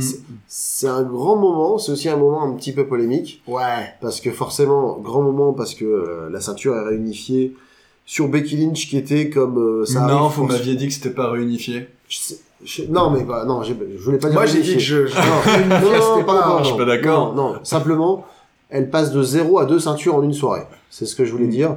Et du coup, ça fait d'elle vraiment la, la nouvelle patronne Ouais. euh, du roster, sachant qu'elle était, elle était partie d'assez bas aussi. La Ça, reine il- de la montagne. Mais voilà, Bah, c'est il y a six mois, quoi. Elle était. euh, c'est ça. Il y a 6 mois, elle était au, au fin fond de la carte et elle a réussi à changer d'attitude. Elle a réussi à, à gagner le public. Et du coup, ça l'a vraiment mé- métamorphosé, quoi. Et prendre deux ceintures, quoi. Ouais. Elle vient de rien. Mais par contre, le finisher est entaché d'un petit moment euh, un peu polémique. Alors, Ouais. à savoir si est-ce que c'est une polémique jouée ou pas, ou juste un raté, parce que La ça arrive question, des ratés. ouais. Est-ce que c'était scripté Est-ce que c'était un rap? Exactement. Euh, Je sais pas si tu te rappelles, Charlie. En fait, c'est en fait quand elle contre la prise de Ronda Rousey, elle Mhm. rive les épaules de Ronda au sol. Sauf Ouais. qu'à un moment, les épaules de Ronda se dégagent, donc elle décolle du sol. Donc en fait, le décompte aurait dû être interrompu. Ouais. Et il a fait 1, 2, 3, il aurait dû faire 1, ah, on attend, et après reprendre. Du coup, Becky Lynch, dans l'esprit, n'aurait pas dû être championne. Est-ce que c'était elle Si c'est si c'est un si c'est joué, c'est très bien joué parce que ça fait vraiment un rebondissement inattendu de donner à Becky Lynch deux ceintures, mais avec un petit soupçon d'illégitimité, ça peut apporter un peu de, de piquant. Ça peut être joué. Ça peut être, ça peut, ça peut, ça peut être jouable comme, un- comme un angle après. Ouais, C'est beau. Bref, Ronda Rousey a perdu, quoi. ouais. Post conséquence post-WrestleMania de ce match, Lacey Evans, qui a fait des apparences en coup de vent Des pendant plein de matchs, Mm. des apparitions. Excusez-moi, je sais plus parler français. Euh, des apparitions en coup de vent, par-ci par-là. Coucou, je suis Lacey Evans, je suis jolie, je fais coucou. A plus ou moins challengé Becky Lynch euh, pour son ça. titre. Elle l'a Enfin, ses deux agressé. titres. Elle l'a agressé. Alors qu'elle euh, elle arrive dans, dans le roster. C'est assez surprenant, mais euh, ils ont peut-être euh, ils ont peut-être un plan derrière la tête. En tout cas, elle était là et elle s'est montrée, quoi. Ouais. Et donc voilà pour WrestleMania 35. C'est ça. Je pense je pense qu'on a fait le tour. Comment est-ce que euh, toujours euh, le même feeling que, que quand on a commencé à faire le récapitulatif euh, pour ce WrestleMania? Vous l'aimez toujours autant? Bien sûr. Oui, il est bien. On a quand même bien fait de passer quelques matchs. Euh, mais, Pour le premier euh, visionnage, oui. Mais euh, non, moi, bah, moi, ce qui m'a surpris quand même, c'est quand même quelques combats. C'est dommage pour euh, Rey Mysterio. Mais, euh, mais voilà, voir un peu plus. Le, le combat euh, Seth Rollins, euh, Brock Lesnar. Pour une fois qu'il y a un combat qui dure moins de 4 minutes et c'est pas Brock Lesnar qui gagne. Rien que ça, c'est quand même beau. Ils ont voulu marquer J'ai oublié, parce que j'ai oublié de t'annoncer la bonne nouvelle, Charlie. Mm. Les Usos Mm. ont conservé leur titre par équipe à WrestleMania, mais ils l'ont perdu le mardi suivant contre ton équipe préférée. Alors, oula, il y en a plusieurs. Non, non, pas contre les Hardy. Eh ben si Ah, Eh, Contre les les Hardy. Hardy de retour, eh incroyable. ben, cool. Les Hardy qui sont champions SmackDown maintenant. à ça, nouveau. ça pour une surprise. Ouais. Ah, Ils reviennent plaisir. du Encore. diable Vauvert. Encore. Ils reviendront toujours, de toute façon. Mais dans la foulée, ils se sont fait humilier par le nouvel arrivé dans le roster Ah, de, j'en ai entendu parler. euh, de, de WWE, Lars qui est Lars Sullivan. Ouais, c'est triste. C'est dommage. Encore une fois, des champions qui perdent d'emblée toute légitimité parce qu'on les donne à manger à un monstre, quoi. Ouais. À chaque fois, c'est pareil. Euh, Le The Bar, ils ont été humiliés euh, aussi, pareil, par, par Braun Strowman, et un enfant. euh, voilà, et je veux dire, Nicolas, si tu nous écoutes, moi, Voilà. moi je t'aime bien. Moi. il y a, y a- il y a quand même un moi je crois en toi. il y a quand même un enfant de, je sais plus combien, euh, 12 ans, un truc comme ça, Oh, plus petit que plus ça. petit que ça, peut-être allez, 8 ans, qui est euh, qui a une ceinture de champion de la WWE, quoi. C'est Mm. voilà, il y a des moments le catch euh, nous fait des drôles de surprises. Quoi. Un petit point final sur les pronos? Un Oui. petit point, on allait oublier. On allait oublier. Donc on s'était arrêté à Roman Reigns McIntyre. On avait fait ou pas? Ouais. On avait Non, tous, on a- Non. on n'avait on pas a- fait. on n'avait pas dit. Mais on avait dit euh, Tous. à l'enregistrement que tous que Roman Reigns allait gagner. Forcément. Hmm. Euh, Triple H Batista. euh, vous, vous avez parié tous les deux pour Batista. C'est vrai. Ouais. Euh, moi, j'ai- j'ai dit que le patron ne perdait pas. Ouais. C'est exactement ce que Ça tu avais dit. ça s'est vérifié, bravo. Euh, Baron Corbin contre Kurt Angle. Euh, Ah, nous, on avait dit John Cena, donc bah, euh, on alors, Charlie, toi, t'avais dit que Kurt Angle Moi, allait j'avais gagner. le, le mauvais prono. Extrêmement- Vous aviez le mauvais, mauvais extrêmement prono. optimiste. Donc, à nous, extrêmement trop optimiste. Nous, on a trois, on a trois erreurs, mais il y en a, on a- enfin, il y a une erreur majeure, quoi. C'est-à-dire que nous, on a, on a inventé un gagnant qui était pas sur la carte. Ouais, C'était- beau. On Ouais, C'était bien on est- tenté. hein. On est hors On catégorie. voulait y croire. Ouais. On voulait y croire. Finn Balor contre Bobby Lashley. Greg et moi, on était pour Finn Balor. Toi, tu avais parié sur Bobby Lashley. Ouais. Pour être un contre rien. Stra- Je Stratégie sais euh, pas pourquoi. décalée. Le mec, le recul, je ne comprends pas. Donc, euh, à l'époque, on comprenait pas non plus. Bah, c'est rassurant. Et pour la finale, le main event, Non, il y avait aussi. euh, on avait tous les trois parié sur quelqu'un de différent. Et c'est moi qui ça c'était beau. Toi, tu, Greg, tu avais parié sur Becky Lynch. Bien sûr. Toi, Charlie, tu avais dit Ronda Rousey. Et moi, j'avais été l'oiseau de mauvaise augure. j'avais parié Charlotte. sur Charlotte Flair. Ouais. Donc, euh, bravo Greg pour avoir... euh, Ok. Pour avoir... pour avoir- Ça reste pas une soirée géniale niveau prono. Du coup, au, au classement général, entre guillemets, ça ferait quoi? Si on devait additionner euh, chacun de nos Euh, succès. les, Je pense que j'ai à peine la moyenne, peut-être même, peut-être même pas. sur les 14 matchs, j'en ai 1, 2, 3... Euh, non, ça compte pas. 4, 5, 6...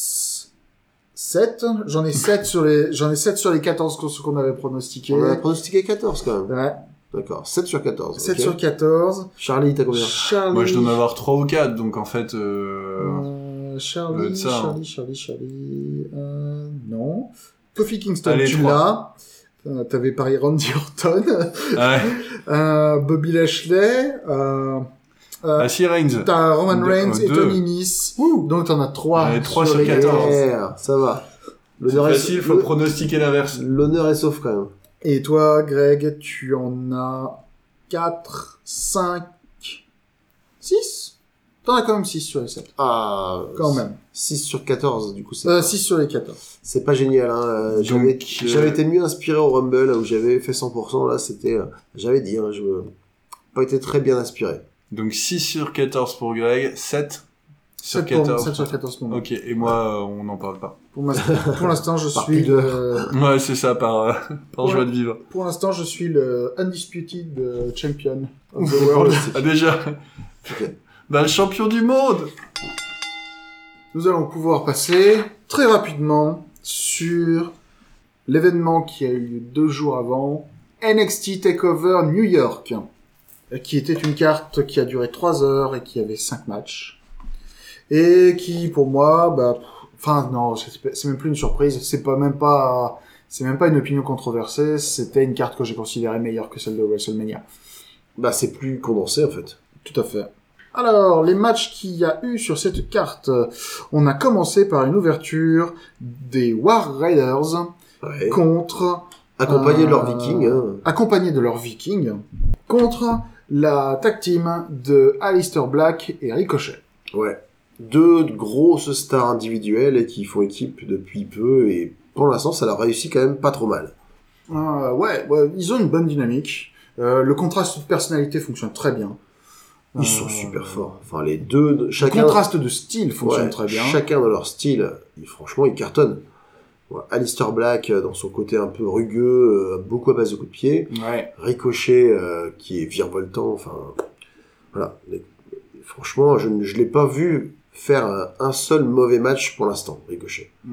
Mais euh, n'oublions pas, euh, mais n'oublions pas pour autant la performance des War Raiders. Ouais. Et parce que c'était une performance. Hein. Euh, à chaque fois que je les vois euh, sur ring, autant pour leur athlétisme que pour leur euh, synchronisation, leur fonctionnement à deux, leur, euh, leur fluidité, véritablement leur travail d'équipe, je reste toujours bluffé par leur boulot. Moi, ce qui m'impressionne, ce qui m'a impressionné, parce que je les connaissais un petit peu moins, c'est vraiment la mobilité, quoi. Et, et ils sont, euh, c'est vraiment des, des grosses brutes.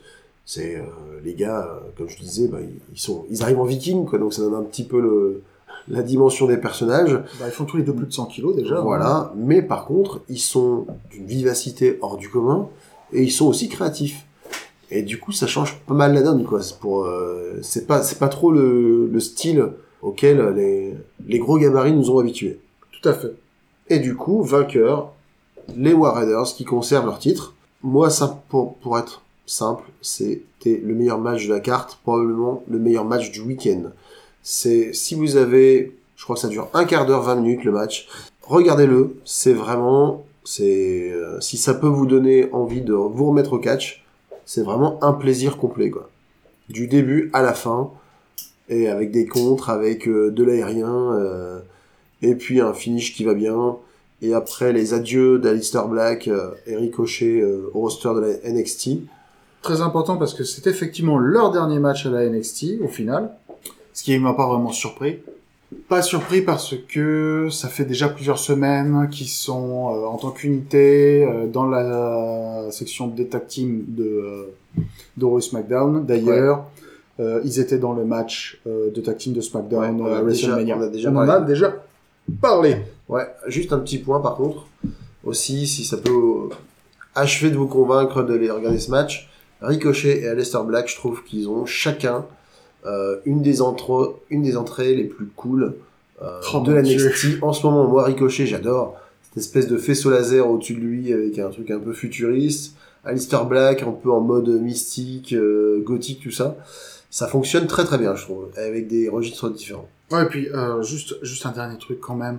C'est des, c'est des entrées qu'il faut voir dans avec un public NXT Oui, parce que sur un... tout le monde bugle les paroles des chansons Ouais, des, euh, des mecs quand ils arrivent sur le ring et c'est assez formidable. Ouais, c'est devenu un petit événement, quoi, à chaque fois.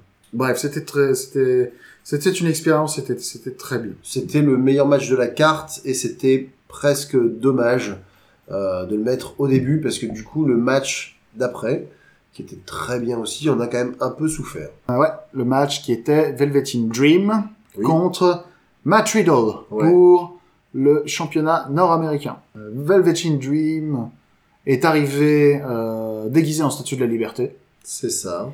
J'étais un peu déçu parce que il avait les fois précédentes fait des hommages à d'autres catcheurs et c'était ce cet aspect-là qui était intéressant. Se déguiser en statue de la liberté pour un match à New York, c'était facile. Ouais. Euh, Qu'est-ce que tu as pensé de ce match? Bah, c'était pas, c'était pas si mal. C'est juste que, comme je disais, le match précédent était tellement bien que celui-là on a souffert. D'ailleurs, même si on écoute le public derrière, il a eu du mal à rentrer dedans pour cette raison-là aussi. Euh, ça reste un, match de bonne facture. Moi, je suis pas fan du travail de Velveteen Dream parce que je trouve que justement parce qu'il veut rendre des hommages, il se, il se, il s'auto-limite un peu dans son panel de coups. Donc, notamment quand il monte sur la troisième corde là pendant le match, il fait au moins quatre ou cinq fois euh, euh, un tombé avec les deux mains jointes pour. euh, enfin, je- À la Macho Man de Randy Savage. Ouais, certes, mais il y a- c'est c'est trop redondant. Enfin, moi, ça m'a moi ça m'a saoulé. En face, euh, Matt Riddle, le bro. Très intéressant, Matt Riddle. Ouais, il, C'est la première fois que je voyais, entre guillemets, un vrai match de lui. il est créatif. Euh, parce que je compte pas le match contre Ouais. Cassius Ono. Il a un style vraiment dans le genre lutte, assez marqué. Ça donne des prises plutôt inhabituelles. C'est intéressant. Moi, j'étais pour lui, pour le coup. Pieds nus. Ouais. Pas souvent qu'on voit des catcheurs pieds nus. Non, c'est vrai. Bah, Rousseff, il l'était et il s'est pété des orteils. euh, On lui a dit, euh, mets des bottes. Il a dit, ok. Donc, on verra bien combien de temps Matt Riddle euh, gardera ses, ses pieds comme ça, comme un combattant. Puisque, faut le rappeler, il vient du MMA. Tout à fait. J'aime beaucoup son entrée euh, en claquette. Ah et oui. il fait son extension des jambes pour envoyer ses claquettes dans le public. C'est, oui, C'est, c'est à voir. c'est très, c'est très très classe. C'est très très classe. Petit détour par le public pour nous montrer que Kushida, qui avait fait sa, sa réputation dans, euh, à la New Japan Pro Wrestling, Mhm. euh, était dans le public à ce moment-là, et donc il a signé à la NXT. Ouais. Du coup, pour le résultat du match, Ah oui, oui, faut pas que j'oublie.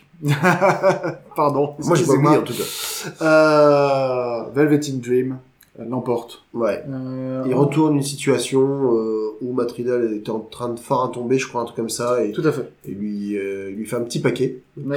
Il lui fait un petit paquet, tout la simplement. fameuse prise du petit paquet. C'est, c'est difficile à, dé- à décrire si vous savez pas ce que c'est. C'est-à-dire, ils se retournent, ils ont, ils ont tous les deux le cul en l'air, mais il y en a un qui, par un heureux hasard, arrive à river les épaules de l'autre au sol.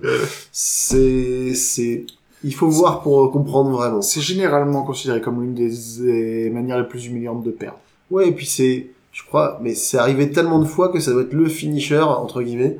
le plus porté de toute l'histoire de la WWE. Bah, du catch tout entier, hein, Voilà. tout simplement. hein. Ouais, c'est parfait pour voler un match. C'est, euh, il y a deux combats, il y en a toujours un, il fait un petit paquet et puis. Voilà, c'est ça.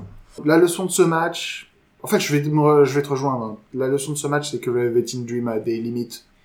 Ouais. Et que je pense qu'il faut qu'il reste à la NXT pendant un petit bout de temps encore pour, euh, pour finir de cuire. Ouais, puis moi je me dis que de, de toute façon, même s'il était meilleur, même s'il était extraordinaire, moi j'ai vraiment peur pour lui qu'avec un gimmick comme ça, le jour où il va aller dans le main roster, il va devenir un personnage uniquement de comédie, on va complètement oublier ses performances sur le ring, donc il va se retrouver à la Fashion Police avec euh, Fandango et euh, son camarade dont j'ai oublié le nom. euh, Oh, Tyler Breeze Tyler Breeze, donc voilà, euh, les mecs qui arrivent avec des, des perches à selfie euh, ou déguisés en flic euh, avec des, des justes au corps, tout ça.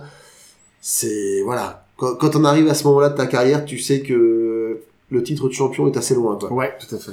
De l'avenir. Ouais. Match suivant. Pour le championnat NXT du Royaume-Uni, le champion Pete Dunne, qui est champion depuis plus de deux ans, Ouais. fait face à Walter. À Walter, l'Autrichien. Walter, l'Autrichien. Voilà. Deux styles relativement différents. Euh, Pete Dunne, euh, technique, sadique, Ouais. offense très basée sur le cassage de doigts. Oui, il a, il a fait que ça. hein. Il a fait que ça pendant tout le combat. Et euh, Walter, Solide gaillard de 2 mètres. dans, tout, dans la, tout dans la force, Ouais. dans la simplicité, la rigueur et le paf Et, et les grosses tatanes. Et c'est rigolo parce qu'il a vraiment pas une dégaine de catcheur parce qu'il est, enfin, il est juste euh, massif. Il est pas spécialement en forme. Ah, c'est est- pas un bodybuilder. Voilà, il est pas bodybuildé, il est pas non plus si si large que ça. Non. C'est juste qu'il a une tête de démolisseur quoi. Ouais. Et il a le style de catch qui va avec. Ouais, D'ailleurs, son surnom c'est le ring général. le ring général. Euh... Et du coup, euh, opposition de style, je suis un petit peu partagé sur euh, sur, sur ce match. C'était un beau match, il y avait une belle opposition de style. Par contre, je trouve qu'il y avait ce que je regrette assez souvent sur le catch en ce moment, beaucoup beaucoup trop de, de faux décomptes. Les, décomptes à deux.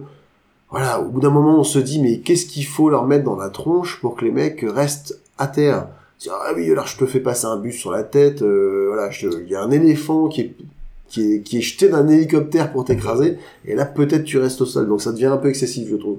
C'est un gros problème dans les matchs de la WWE, de manière générale. Et c'est un problème qui, bah, apparemment, est en train de contaminer la NXT avec. Mm. C'est un peu dommage.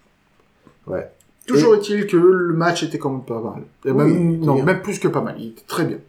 Qui se termine par Walter su- assis sur la troisième corde et qui fait une power bomb. Pas vraiment une power bomb parce que il le jette pas par terre, il le jette Il le jette, vers euh, le centre du ring. C'est ça, il le repousse quoi. Il le repousse vers le centre du ring. Pete Dunne, euh, on peut plus euh, de sa vie. 1, 2, 3, Walter est le nouveau champion. Euh, Nord-Amérique. Euh, pardon. Euh, pas nord-américain, UK. du Royaume-Uni. UK, pardon. Donc, euh, une page qui se tourne. Bon, c'était le moment, de toute façon, c'était le plus gros, euh, sans doute, pay-per-view de la- de l'année pour la NXT, donc euh, il fallait marquer le coup, puis donne deux ans de règne, c'est quand même sacrément conséquent. Tout à fait. Donc euh, en plus, c'est pas parce qu'il a perdu la ceinture qu'il sera très loin en termes de en termes de cartes, donc il peut toujours espérer après redevenir assez vite un challenger. Donc Moi, je dis que c'est le moment pour mettre Pete Dunne avec les grands.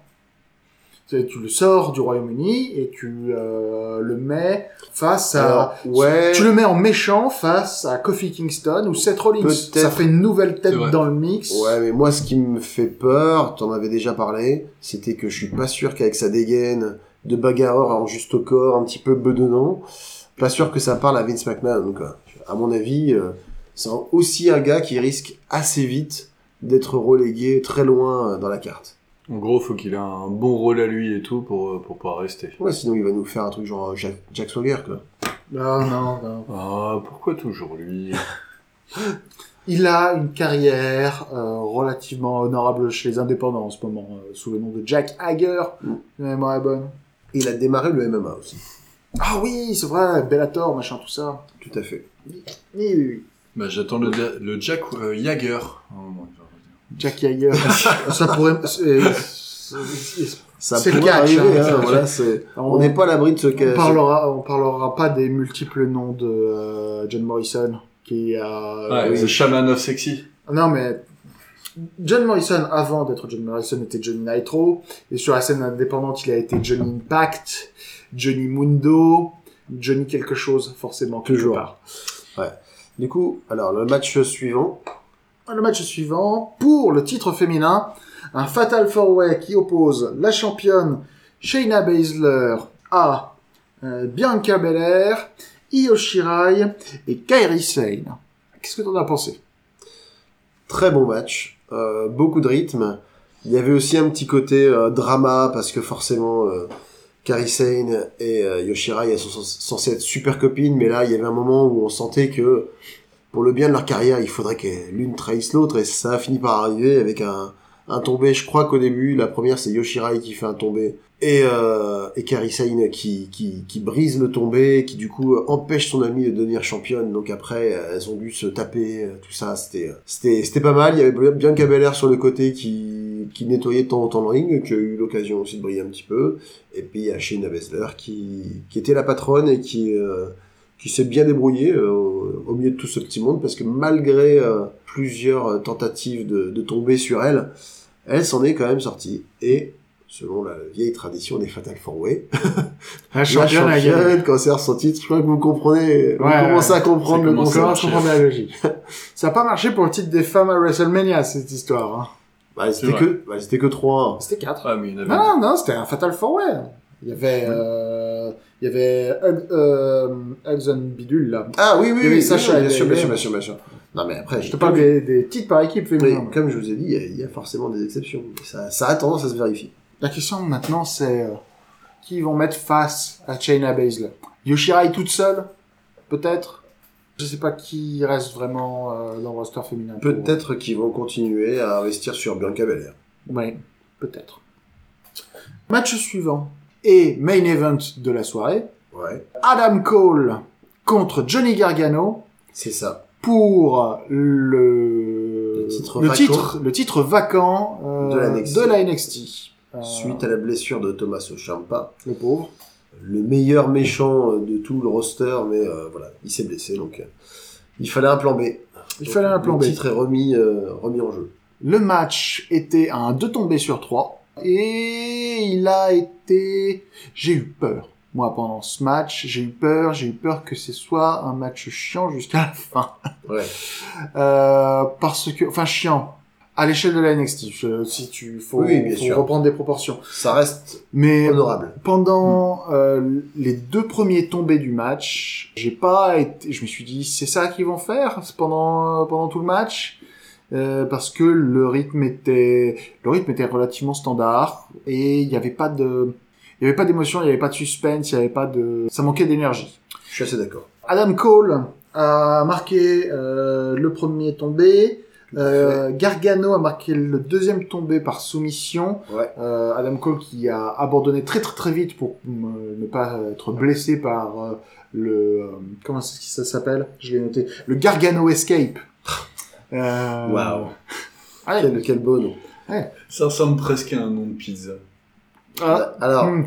Alors, tu peux pas dire ça. ah, parce petite fait- parenthèse, Ouais. qu'est-ce que tu mettrais sur la Gargano Escape? Bah, déjà du gorgonzola. Ok. Et des, euh, et beaucoup de scapres. Ah, Gorgonzola capre, ok. Ouais. Puis un peu, de, un peu de tomate, un peu de fromage, enfin du, du classique derrière, quoi. Un peu, Alors vous dites Un ça, peu de jambon vous, cru, vous euh, dites ça, mais oui, est-ce que vous avez regardé passe. le lien que je vous avais filé sur le, la vidéo promotionnelle de ce match Euh, Non. Eh ben, oui, je l'ai vu. Je En l'ai vu. fait, Tout à justement, tu parlais de pizza. Et ben, il se trouve que le père de Johnny Gargano, il tient une pizzeria. Et ben voilà. Et donc, ils ont fait un reportage sur le petit Johnny qui apprenait à faire des pizzas et des prises de catch en même temps, en gros, quoi. Et donc, ils ont fait une espèce d'histoire comme ça, c'était trop marrant, c'était vraiment bien foutu. Euh, ouais, pour ça moi- il s'est enfui et puis il allait catcher. Sinon il devait faire des pizzas toute sa vie. ouais, c'est ça, enfin, ça, là aussi, un Un peu une histoire à la. Rocky, quoi. Le mec, moi, je veux pas être pizzaiolo. Ouais, d'accord. euh, Je devais on en bien taper des pizzas et tout. On en parle. avec- Avec le retourné de pizza. Et donc, euh, on s'est perdu là, non Et donc, à partir du deuxième tombé, euh, le rythme a commencé à tout de suite être euh, beaucoup plus agressif parce que ça y est, enfin, euh, c'est, euh, Il y a de l'enjeu. c'est, il y a de l'enjeu, c'est le final, machin, tout ça. Les mecs se mettent à faire des choses un petit peu, un petit peu folles. Un peu dangereuse des fois. Johnny Gargano fait un Spike Rana euh, sur Adam Cole, c'est-à-dire que c'est un, euh, un Hurricane Rana, mais euh, le mec qui prend l'Hurricane Rana tombe sur le dessus de la tête. Adam Cole devient beaucoup plus agressif pendant toute cette section-là. Adam Cole fait un Springboard Canadian Destroyer sur euh, Gargano. sur Gargano. Ça va être un peu difficile de décrire à quoi ressemble un Springboard Canadian Destroyer. Imaginez un mec qui saute sur la troisième corde, qui, euh, en retombant, attrape, attrape son adversaire par le dos et lui fait faire ensuite un 180 degrés pour lui écraser la tête sur le ring et ça vous donnera une bonne idée. C'est pas très gentil. C'est pas très gentil et c'est assez impressionnant à voir. C'est Ouais. beau à voir. Après, il y a eu aussi, si je me trompe pas, une intervention de la, de la faction de d'Adam Cole. Tout à fait. Donc euh, tout le Undisputed Era, qui sont les trois mecs qui entourent Adam Cole, euh, sont intervenus, avec euh, entre autres Kyle O'Reilly qui euh, a tapé dans les yeux de Johnny Gargano, si ma mémoire est bonne. C'est possible. Mais, mais, mais ça ne marche pas. Euh, Adam Cole euh, abandonne le match, mais l'arbitre est pas en train de regarder. Tout à fait. Undisputed Era réapparaît encore sur le ring. Bobby Fish et Kyle O'Reilly frappent Gargano. Adam Cole essaye de couvrir Gargano, mais Gargano Arrive à se dégager. Arrive encore. à se dégager. Gargano s'échappe, se fait l'intégralité de Undisputed Era à lui tout seul, donc trois ça. types. Ouais. Euh, Il règle les comptes. Adam Cole fait deux super kicks, puis un diving kick, c'est-à-dire qu'il saute, euh, il saute en même temps qu'il fait son coup de pied. Gargano tombe par terre, il est couvert, Il se mais dégage. il se dégage encore une fois. de...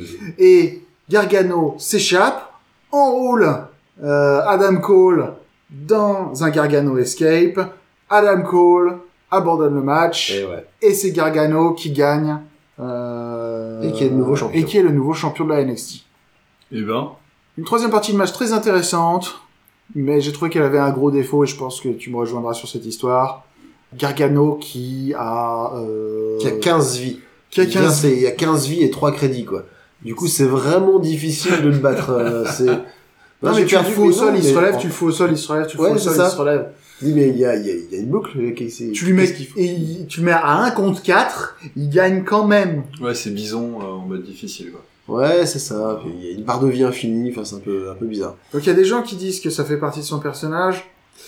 Le problème, c'est que c'est le genre de, de délire qui ont fait que euh, Des mecs comme des Cena, années plus tard, ouais. on déteste John Cena. Bien quoi. sûr. Bien sûr. Donc une fois peut-être, j'espère que ça se répétera pas trop de fois. Ouais. Je suis entièrement d'accord avec toi. Et puis le même, euh, effectivement, du coup, euh, indirectement, le même phénomène de trop de faux tombés euh, pour Mm. pouvoir... je crois, sans déconner, je pense qu'il y en a eu au moins 10 dans le match. Parce bon, voilà, tu sais très bien que le premier tombé, il marchera pas, ni le deuxième, ni le troisième. Enfin, tu commences à t'y intéresser au bout du sixième. Ça, je trouve que ça nuit à la narration, en fait, de faire trop de, de, de trucs comme ça. Et donc voilà pour ce takeover. Ouais. Euh, C'était bien. C'était un bon extrêmement bien. Un bon takeover. Ouais. Pas mon takeover préféré. Mais à un moment, il faut qu'il, à un moment, il y a un plafond qui doit atteindre. C'est ça, quoi. c'est que Euh, tu peux pas faire tout le temps... euh, Le, le- un 20 sur takeover 20. meilleur que le précédent, à un moment, c'est ouais, plus possible. ouais, ouais, quoi. c'est ça. Donc plutôt pas mal. Ouais. Plutôt pas mal. Donc, euh, bah, ce, après ce, après cet event NXT Takeover New York qui était euh, vraiment bien sympa, bah, ce sera tout pour cet épisode. Avant de partir, euh, nous tenons à adresser un grand merci à Pomme des podcasts La Menstruelle, le Roi Stéphane et Dr Watt, Madame Euh, Podcast. Madame Podcast, pour son travail de promotion et d'encouragement acharné.